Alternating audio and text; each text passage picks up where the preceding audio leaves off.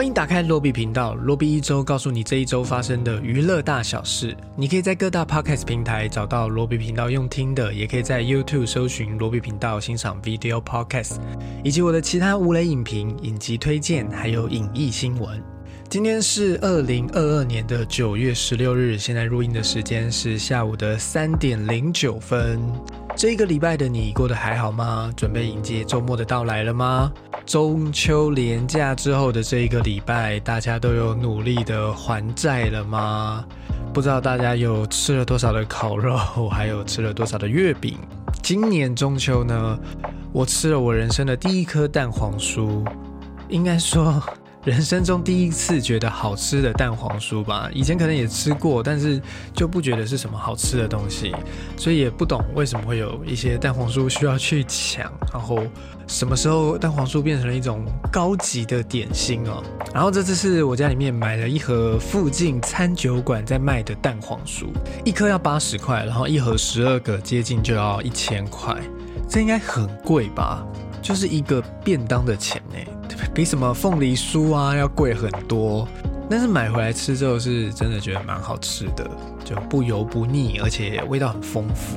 所以有很多东西其实你知道，不一定是你不爱吃，只是你没有吃到好的。就像有些电影或者是影集，不是你不喜欢，只是你可能没有找到观看的方式、欣赏的方法，或者没有找到对的人陪你一起看。好像扯得有点牵强哦。这个礼拜呢，我去看了重新上映的《神隐少女》，然后我有拿到它的海报，在上一集 podcast 有讲过了，大家可以回去回听。然后有看了两部特映，一部是《正发生》，一部是《沼泽谋杀案》，都是以年轻的女生作为主角，讲述一个女孩在她的那个世界遇到的事情。我觉得都是蛮不错的电影，我之后应该都会做一支独立的影片去介绍吧，希望可以。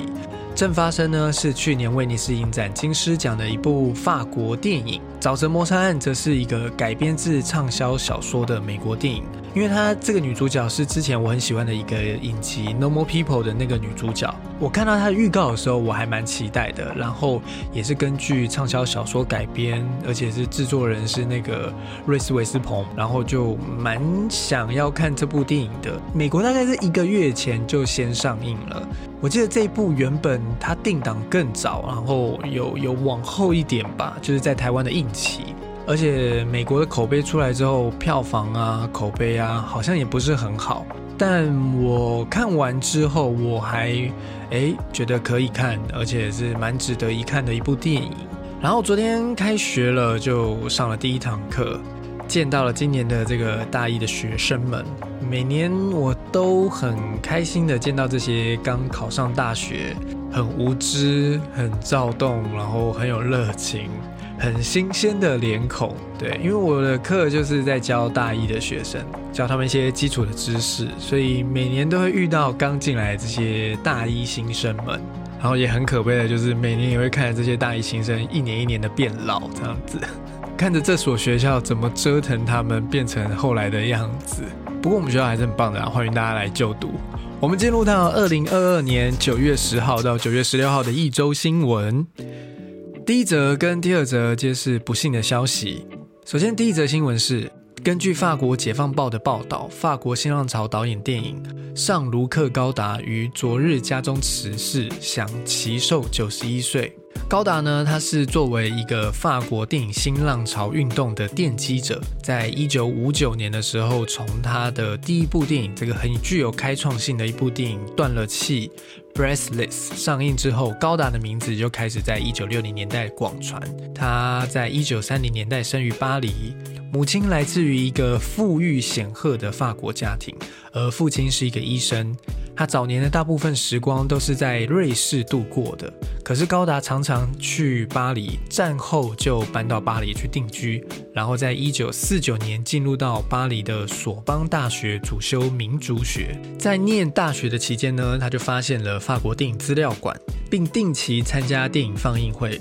在这个时候，他就认识了楚服，另外一位很知名的法国导演。由于高达自己渴望成为一名小说家，然后再加上对这个电影媒介的迷恋与日俱增，他开始和楚服为一本电影杂志叫做《电影笔记》的这一本杂志写关于电影的文章。然后，一九五四年，楚服在杂志上面发表了一篇著名的文章，谴责法国电影传统，呼吁导演应该像作者一般工作，就是作者论的由来。这篇文章成为了法国新浪潮的宣言。楚服和高达以及他的朋友们侯麦。希维特和夏布洛这些人成了新浪潮运动的创建者。后来两人发生了争执，就是楚服和高达发生了争执，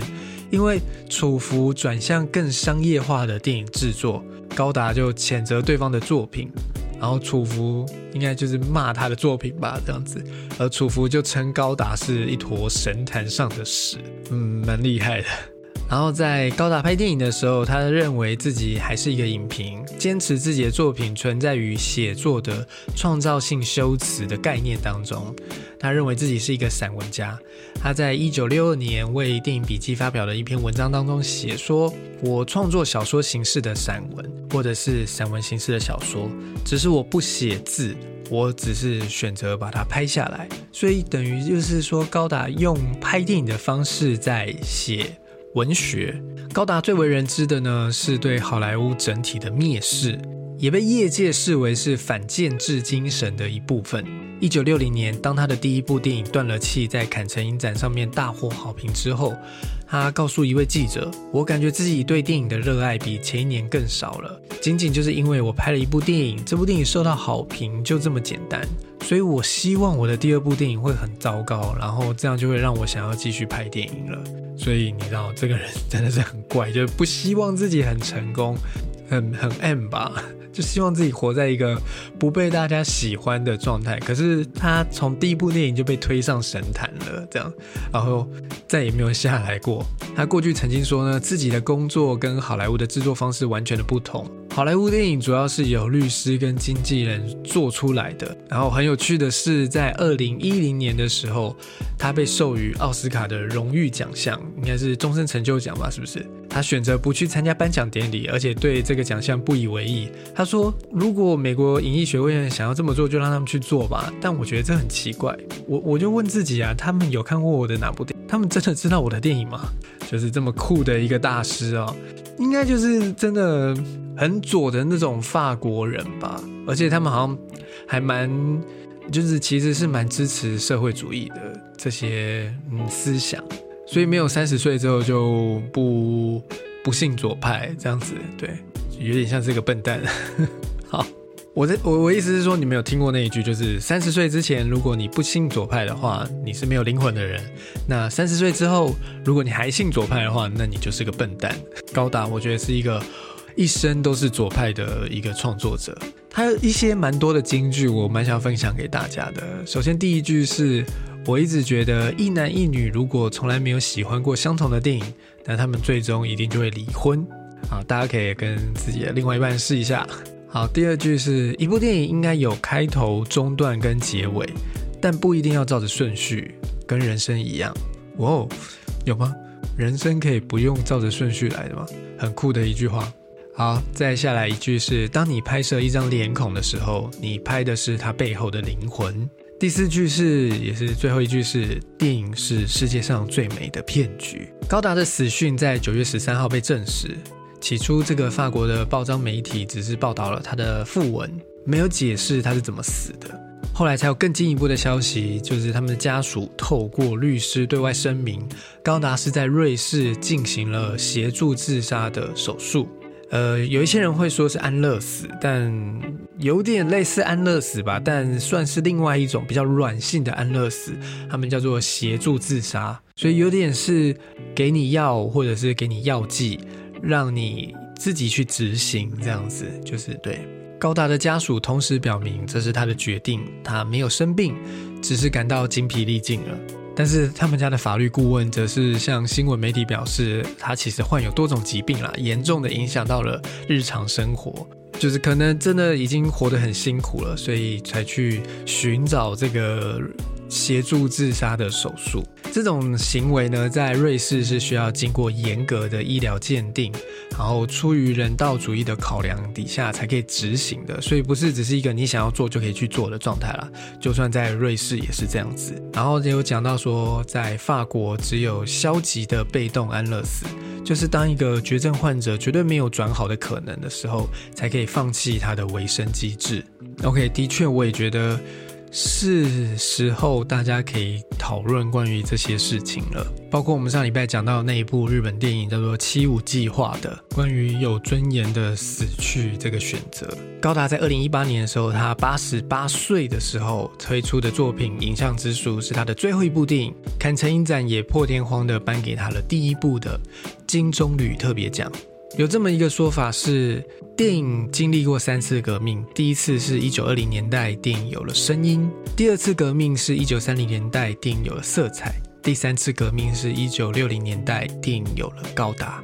在下一则新闻呢，则是回到我们台湾，是一个资深艺人刘颖商病逝的消息。曾经主演过台湾电视史上第一部电视剧《晶晶》的资深演员刘颖商，在八号确诊新冠肺炎，然后就在他要解隔离的前一天，在睡梦中辞世，享受八十五岁。包含知名的影评人以及国家电影中心的董事长蓝祖蔚老师都发文悼念他对台湾电影演艺文化的贡献。蓝祖蔚老师说，他最厉害的地方是把配角的人生演成了主角。为什么会这样说呢？是因为其实他的长相、他的外形比较适合演配角的角色，但是他的灵魂是非常的圣洁跟高贵的。他是影剧圈的朋友都会非常怀念的一位职人，一位典范。刘颖商一九三七年出生在山东日照，在父亲的支持下进入了位于板桥的国立艺专就读影剧科哦，所以也是我的学姐，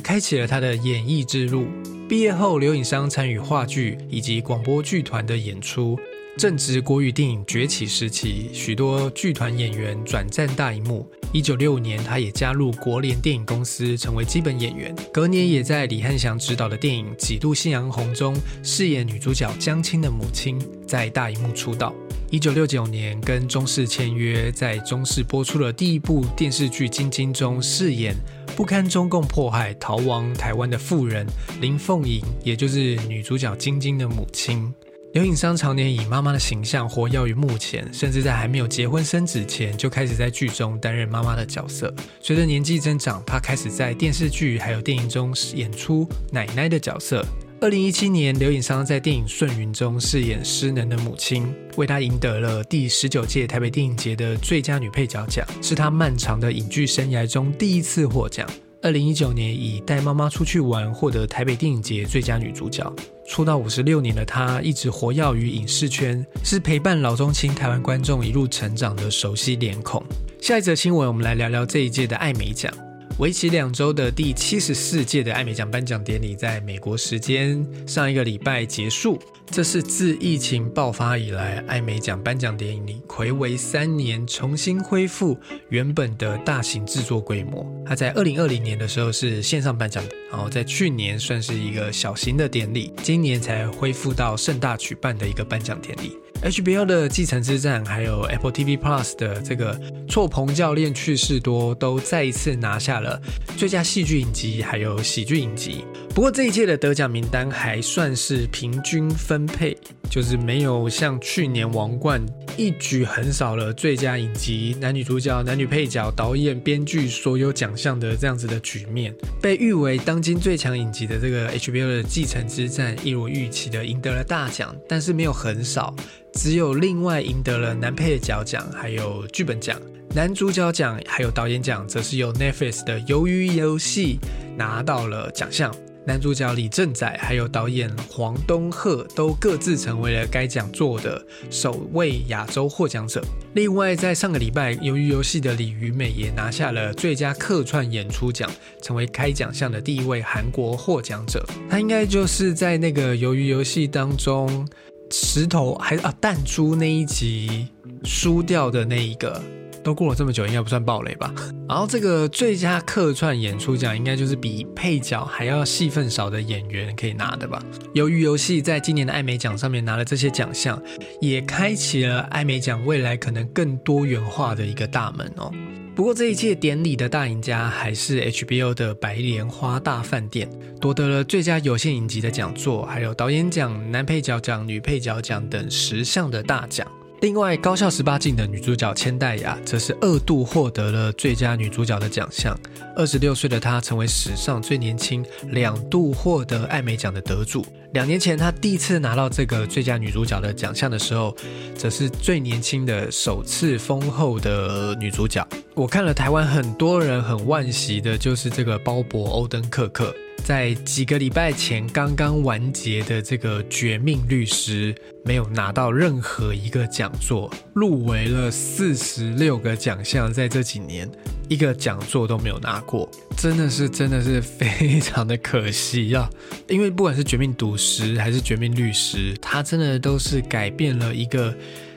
电视影集可以做到的水准。对我来讲，是完全展现了戏剧的力量，在一个影集当中。那这个入围二十六项艾美奖却从来没有得奖的一个记录，绝对也是艾美奖历史上面一个无法抹灭的历史。啊，新闻还有讲到艾美奖这次的收视率创了新低，呃，有可能是因为他颁奖典礼办在礼拜一晚上的关系，他为了要避开礼拜天收视率比较好的那个美式足球的转播，所以把颁奖典礼放在了礼拜一。也有一说，就是近几年在串流平台兴起还有疫情的影响之下，这些大家关注于电视影集的程度也变低了。就算有这些好的影集，但大家也变得没那么爱看影集了，尤其是年轻的观众们。好，在下一则新闻是威尼斯影展的竞赛结果揭晓，这个比较久了，我就简单讲一下哦。就是今年的威尼斯影展结果揭晓，影后由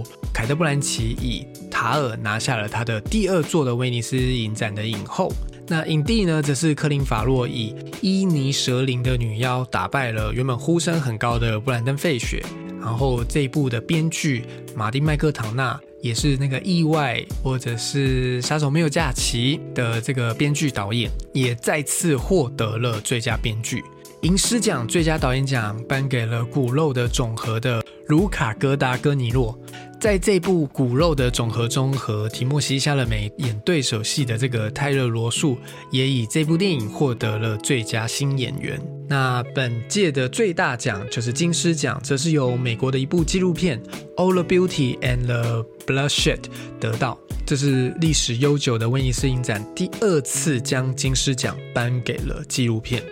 下一则新闻是这个小美人鱼的真人版电影预告出炉，黑人版艾丽儿。荷丽贝利登场。小美人鱼的故事呢，源于北欧童话。女主角艾丽儿是海王波塞顿的小女儿，因为爱上了人类的王子，不惜牺牲自己美妙的声音。因为在一九八九年版本的动画大热卖，艾丽儿这个红发白皮肤的形象深植人心。因此，迪士尼在二零一九年公布由这个二十二岁的非裔女歌手何丽贝利饰演女主角艾丽儿时，就引发了很多的热门的讨论。这样子，那这次预告片出来，就更多人哇哦，就是去群嘲她吗？这样子，甚至好像在影片的下方有很多就是攻击这个女主角的留言，这样好像很难得一个预告片有很多的按到赞的数量。就觉得她皮肤太黑啊，或者是两只眼睛看得很开呀，这些东西都去霸凌她这样。那导演后来就要出面澄清了，就是因为选择她是因为她在试镜的时候听到她唱的那首，听到何丽贝利唱的那一首《Part of Your World》，深受感动而且落泪。认为他和艾丽儿一样不会挑战青春纯真、拥有美好的歌声，就选了她这样子。他登上了那个杂志封面的时候，也正面的回应大家对他演出小美人鱼的质疑。他想要鼓舞每位女孩都可以很特别，都可以是公主。那当然就是会有这样两方的讨论嘛，对不对？呃，有一些正面的人说好，就是嗯，因为小美人鱼是一部要非常讲究唱功的作品。而丽贝利是一个格莱美提名认证的女歌手，所以他的实力备受肯定之外，而且他的年纪也在那个合理的范围。那反对他的人当然就说，这个电影既然是改编，就应该要本着原著改编，怎么会让艾丽儿变成黑人呢？这根本就是导致我们的童年破灭。认为迪士尼为了政治正确而矫枉过正，在推特上面就有一个 Not My Ariel，就是不是我的艾丽儿的这个 Hashtag 去抗议这个活动。还有人用科学的角度说，因为小美人鱼住在深海里面，不会晒到太阳，所以不会变那么黑。好，宝妮也有做了一个影片讲这些事情哦。好，那我自己觉得，我自己觉得这是创作者嗯很大的一个挑战，就是要这样做是很有勇气。然后我觉得他不会刻意要政治正确，就刻意选一个黑人当。小美人鱼这样子，你一定是有你的道理，或者是怎么样子的。你可以用开阔的心说，谁都可以当公主，谁都可以当艾丽儿。但是你必须还是要做到让大家幸福。她是艾丽儿，她是一种可能的艾丽儿，或者是她是更好的艾丽儿。就是你必须还是要达到那个角色该有的形象啊，不然你等于就直接是演另外一个人的故事了。那。我觉得我会看完完整的电影之后，去了解为什么要做这样子的选角，再来评价它好或不好吧。我觉得还是要看了之后再说，毕竟有好多次一开始我们觉得不适合的人选，后来都嗯还不错啊，对不对？就像小丑每一次的 casting 都是这样子的，但是这个主角很明显的跟我们的印象不符合。但是这样的角色很明显的跟我们的印象不符合了，就像是花木兰如果有双眼皮或者是没有瓜子脸的话，那我们也会觉得怎么还是这样还是花木兰吗？这样子哦，或者是她如果太变成是太有仙气了，那看起来像小龙女就不会像花木兰了，这样子。这个是这种大众印象是一个要面对观众的戏剧作品，我觉得很需要考虑在内的。就是你当然可以试着挑战，你可以去挑战观众，但是你就必须要给观众更好的东西。就有点像是你的另外一半跟你说他生日想要什么东西了这样子，但是就是他已经开出来这个目标之后，如果你不送这个东西，你不想要送这个礼物。那你就必须要有你的理由，或者是你必须要拿出更好的礼物来，不然你就一定会遭殃，对不对？好的，接下来我们本周上映的新片，第一部电影呢是一个台湾的电影，叫做《科学少女》，导演的是庄景生，演员是卢以恩、姚以缇、王传一，还有林辉敏。这部电影主打是全台首部科普 AI 教育电影。是庄景生导演继《引爆点》还有《神之乡》之后的最新力作，由女性视角出发挑战热门的 AI 题材。卢以恩饰演的子瑜啊，她是一个很有科学天赋的一个女孩子。她做了一个 APP，以妈妈温柔的声音还有厨艺迷人的笑颜设计成一个可以用图像跟使用者互动的一个 App。然后某一天，这个妈妈因病过世之后。这个工程师的爸爸因为不忍心让他们年纪太小的妹妹知道真相，于是将自己设计的这个人形机器人带回到家中去照顾两个女儿。好，蛮黑镜的一个故事哦。科学少女打造近未来的全新世界观，故事围绕 AI 机器人如何协助人类生活，由姚以缇一人分饰二角，同时演绎人类妈妈和机器人妈妈。反正这个剧本就让我想到那个《水星记》的 MV。呃，不知道你们有没有看过？好，然后下一部是一个好莱坞的电影，叫做《看你往哪跑》。故事背景是一九五零年代的伦敦西区，一位舞台剧的主要工作人员意外在剧场中被谋杀。舞台剧改编成电影的计划也随之戛然而止。厌世的警探与热血菜鸟警官奉命接手调查此案，却在调查的过程当中卷入了令人费解的谜团之中。OK，听起来也挺有趣的，而且有一票我很喜欢的演员，就山姆洛克威尔啊、瑟夏罗南啊，对，安卓亚布洛迪都是。应该下个礼拜我会去看这部电影吧。好，下一部《罪》，这也是一部令人蛮期待的电影。好，但它应该算是一个小成本的的悬疑片吗？对，受困六百一十公尺高空，高度超过台北一零一，孤立无援的你该如何求生？电影剧情讲到贝奇跟杭特这两个女孩子是一对喜欢追求刺激的好友。某一天，他们攀上一座高达六百一十公尺的电视塔后，意外受困于顶端。面对着恶劣的环境、天气，还有物资短缺，他们必须设法在这个令人晕眩的高度上活下去。如果你有兴趣的话，我觉得你可以去找一下这个预告。预告看起来就非常的刺激、恐怖，哦，会让人，嗯，就是有惧高症的状态。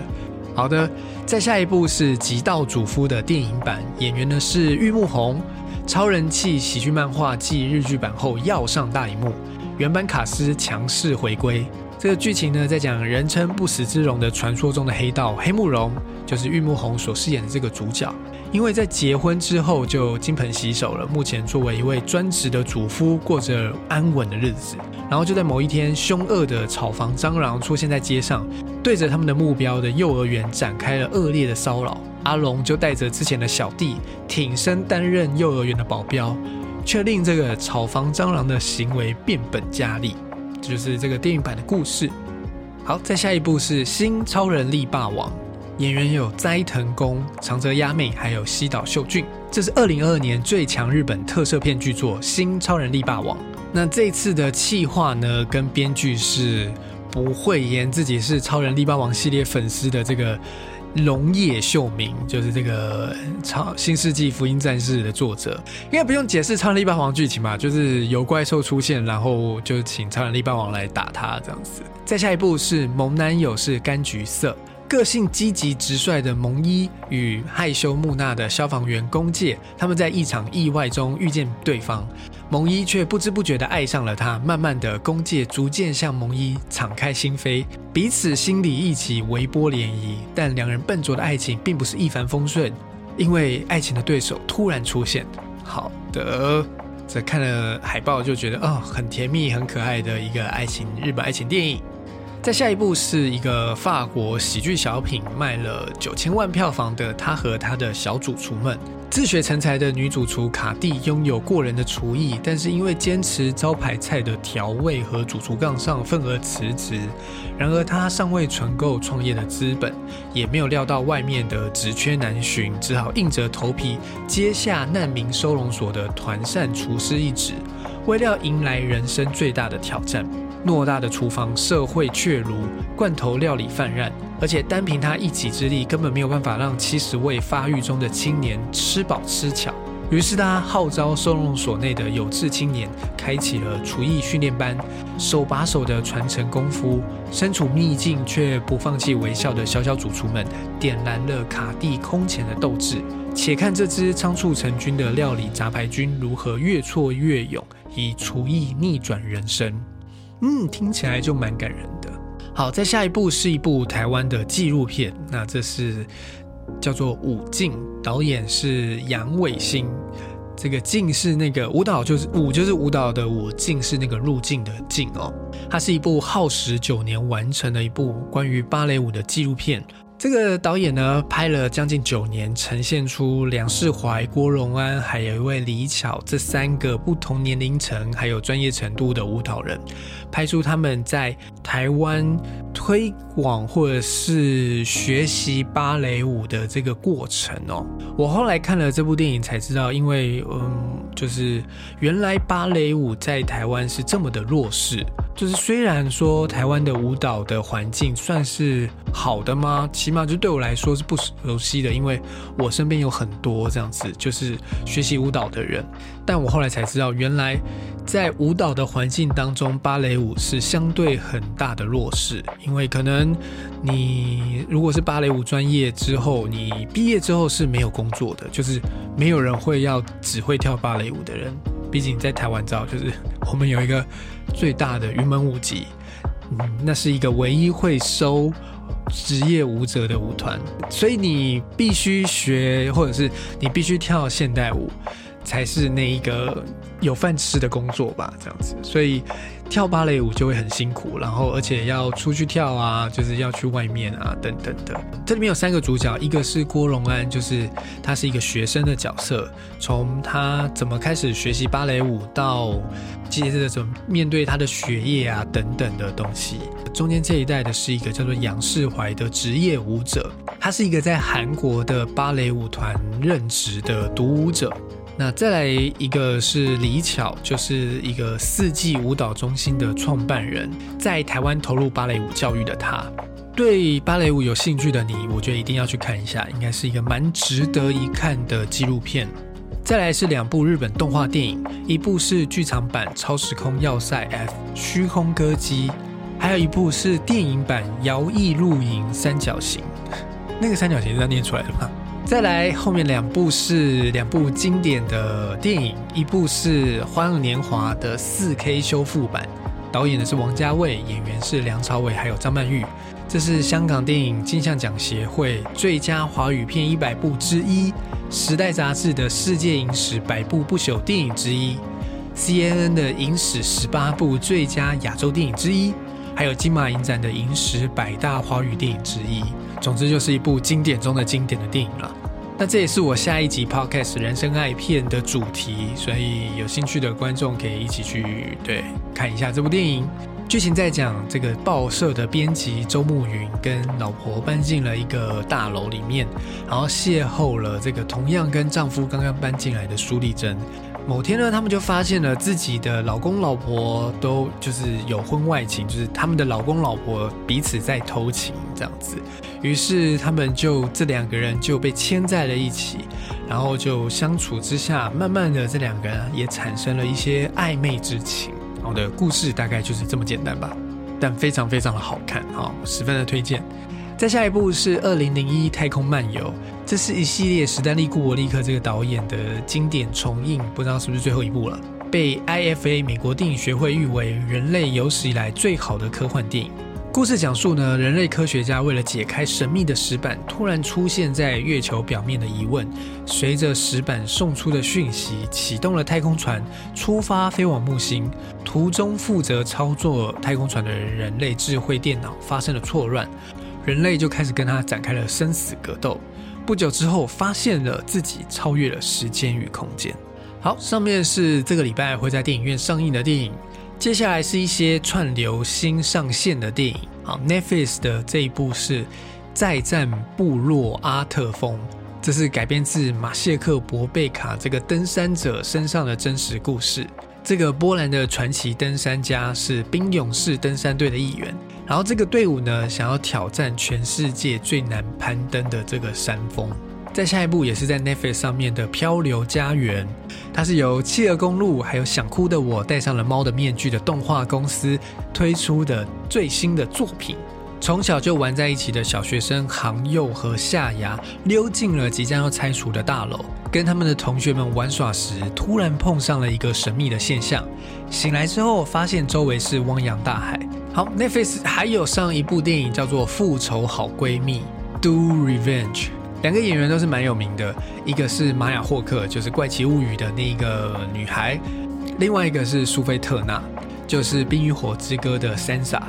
这是一个关于青春期少女的黑色喜剧。在讲这个卓雅原本是学校里面的时尚大姐头，人气超旺，但是呢，她的男朋友把她的两个人的性爱影片流出之后，她就已是身世一落千丈。然后另外一个主角艾莲娜则是初来乍到的怪咖转学生。卓雅和艾莲娜在网球俱乐部里面相遇之后，展开了一个秘密的另类友谊。他们决定要让欺负彼此的人吃不完兜着走的一个复仇故事吧。好的，这就是今天这一集罗比一周的内容了。希望这一集的节目你会喜欢，欢迎给我五星好评，或者是在 YouTube 上面按赞。你也可以把你的意见和想法留言在下面，让我知道。说到这里，我们上一集有一个留言是这个二次元的多重宇宙流的，他说中秋节快乐，然后一个笑脸，期待人生爱片的神印少女。OK，希望我上一集的神印少女你会喜欢。那么就这样，我们下一集节目再见，拜拜。